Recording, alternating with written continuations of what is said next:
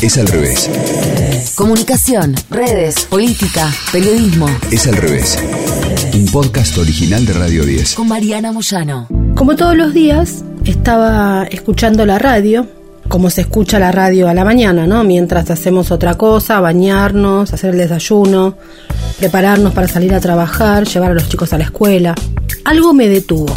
Mi hija, Guillermina Esmoris, fue galardonada con el premio Exportar 2021. Le fue entregado en la Cancillería Argentina por el canciller Santiago Cafiero y Cecilia Todesca Bosco. Ella fabrica resinas para músicos que tocan instrumentos de arco frotado contrabajos, violines, chelos, etc. El hecho es que cuando era estudiante del Conservatorio de Música de Bahía Blanca descubrió que dichas resinas no se fabricaban en la Argentina. Había que importarlas y creó Yumba, una marca de resinas artesanales que se trata de este producto clave para los que tocan estos instrumentos con arco. Y la verdad que es muy interesante, son otras las cosas de las cualidades que muchas veces tenemos los argentinos que hay que destacar, y la tengo en línea a Guillermina Esmoris. ¿eh? Hola, buen día, Gato, un gusto saludarte. Bueno, lo mismo, un gustazo para mí, ¿eh? Bueno, gracias. No, estoy un poco emocionada y, y tentada a la vez porque mi mamá, bueno, Ayer aterricé en Bahía Blanca, no había aterrizado todavía, que me entra el, mensaje de mi mamá diciéndome que me ibas a llamar, así que bueno. Bueno. Tengo jefa de prensa. Y sí, tenés jefa, y así son las madres, Guillermina, ¿qué vas a hacer, viste? Me hizo prestar atención. Y no era el contenido, o al menos no era el contenido en primera instancia. Fue el tono. A menos de un año de, de empezar con la lata de tomate, empecé a exportar. ¿Y cómo llegaste a exportar? Primero, me tuve que, postular a un fondo del Ministerio de Desarrollo Productivo porque yo no tenía los recursos para invertir y pensar de golpe en estar produciendo a gran escala. Fue todo muy rápido. Entonces me postulé a este fondo, el Fondo Semilla, que está desde 2010. Apliqué, con eso pude comprar los moldes, bueno, y toda la inversión inicial, página web que se necesita como para salir al mundo, digamos, entre comillas. ¿A qué países estás exportando esta resina? Estados Unidos, Corea, Taiwán, Austria, Australia, Singapur, Noruega, Canadá, un montón de países. De inmediato presté atención. Lo primero que observé es cómo en la actualidad estamos viviendo una era cuya disputa, más que por instalar temas de agenda, es una pelea por la agenda de los estados de ánimo por instalar humores, lo que he denominado la agenda de las emociones. No es tanto que quienes deciden y tienen el poder para hacerlo quieran que hablemos de algo en especial, sino que estemos en determinado estado de ánimo, con determinado humor para hablar de eso. Básicamente, nos quieren enojados. Unos instalan ese enojo a propósito, otros sin querer e incluso queriendo combatir el enojo de los poderosos. Pero lo cierto es que nos ponen a todos al palo de enojo, gritando e indignados a las 8 de la mañana. Pero esta nota no. En esta nota, la voz de la entrevistada, el tono, además de la calidad de la escucha, era todo calmo, un arrullo, un abrazo cálido, es decir, era la excepcionalidad de todo el ecosistema mediático de la Argentina. Todos gritan. En esta nota nadie gritaba, nadie estaba enojado. A mí me enseñaron en la facultad que cuando quería llamar la atención en un mural repleto de carteles de todos los colores, lo peor era buscar un color más estridente o una letra más grande. Lo que iba a hacerme destacar era una hoja en blanco. Parar la pelota.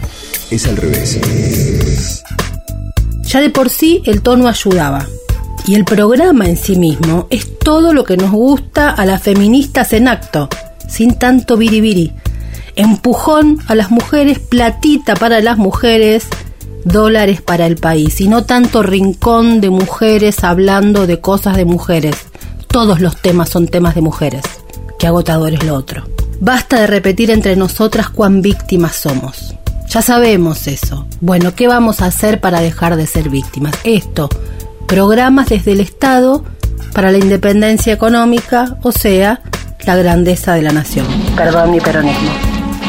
Y en este tono. A medida que avanzaba la nota y me iba informando sobre un programa que funciona hace poco, desde junio de 2021, todo completito, y que desconoce el 99,999% de los argentinos, obviamente que lo primero que se me vino a la cabeza es un lugar común, que mal comunica el gobierno. Pero como sé que es un lugar común, y a veces es una pose, y otras veces una incomodidad de quienes se desesperan porque no entienden lo que pasa en el mundo de la comunicación, entonces en lugar de repetir eso dije, para, ¿qué significa comunicar bien? Lo primero que aparece es la idea de repetir, repetir algo para que se conozca, machacar, dicen algunos. Machacar, el peor de los remedios, nada harta más a alguien que no tiene interés en escuchar que el hecho de que se lo repitan, que se lo repitan, que se lo repitan. Al punto de empalagarlo. Que se lo repitan. Probalo en tu vida cotidiana. Nada cierra más un oído que repetirle algo a alguien.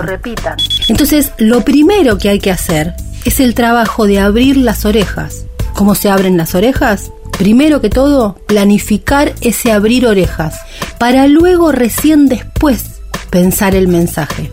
Porque aunque tengas el mejor mensaje, si nadie oye, no va a funcionar. Por eso lo primero no es pensar un mensaje, sino trabajar para abrir los oídos, para que ese mensaje al menos tenga la chance de llegar. Créale una chance al mensaje antes de ver qué decir. Es al revés. Mientras escuchaba a Guillermina, me preguntaba por qué ciertas cosas que dice un no funcionario, alguien no funcionario, logra la atención y logra, entre comillas, comunicar bien. Justamente se vuelve eficaz porque quien lo dice es un no funcionario. La palabra oficial, las más de las veces, tiene un problema de origen. O no es escuchada o genera sospechas, sospechas de parcialidad. Por eso es tan importante entender la diferencia. Comunicar bien no es explicar claro, necesariamente, ni repetir. Es generar primero las condiciones para que el mensaje tenga la chance de ser escuchado. De ahí la relevancia mayor de lo que se llama el lugar de la enunciación por sobre el que se dice. ¿Quién lo dice? ¿Cómo? ¿Y desde dónde? Y esto nos lleva a otro punto, que muchos gobiernos y espacios políticos del mundo trabajan de modo sistemático.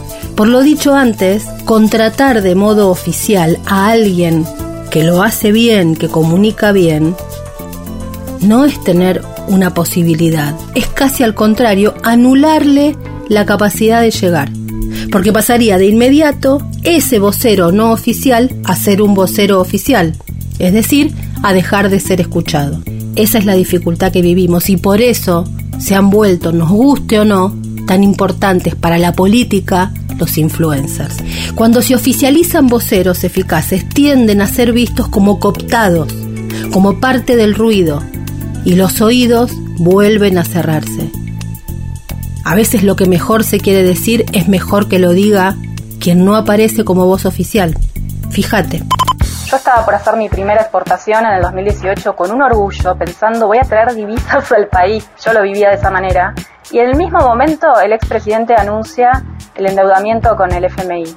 Sentí que lo que, iba a hacer no servía para nada. Eso fue ponerme pie en la cabeza. Realmente me lo replanteé. Dije, ¿para qué? Van a ir por el, por el agujero negro de la deuda externa los dólares que traiga. Fue muy duro y muy cínico escuchar hablar tanto de las exportaciones tomando esa deuda en el mismo momento. La verdad que fue un momento muy duro. Por eso muchos espacios y gobiernos del mundo lo que hacen es una estrategia de comunicación muy elaborada, muy detallada, con voces no oficiales, esas que no anulan la escucha, sino todo lo contrario. En esta nota se resume cuán poderosos son los voceros no oficiales, cómo lo humano bien contado y sin empalagar y sin golpe bajo y sin ser reiterativo es más eficaz que la propaganda épica. Cómo en esta época las emociones y los tonos le están ganando el partido a la lógica de la explicación eterna que solo escuchan los convencidos. En una notita, una gran clase de comunicación. Escuchaste Es al revés. Un podcast original de Radio 10. Conducido por Mariana Moyano. Si te gustó, seguimos con la opción seguir. Coordinación y producción de contenidos. Sebastián Pedrón. Marcelo Figueroa. Fernando Candellas. Martín Castillo. Locución. Delfina Cianamea. Mariana González. Gráfica Franco Gauna. Edición. Jorge de Tesanos. Nos escuchamos en el próximo episodio. Es al revés.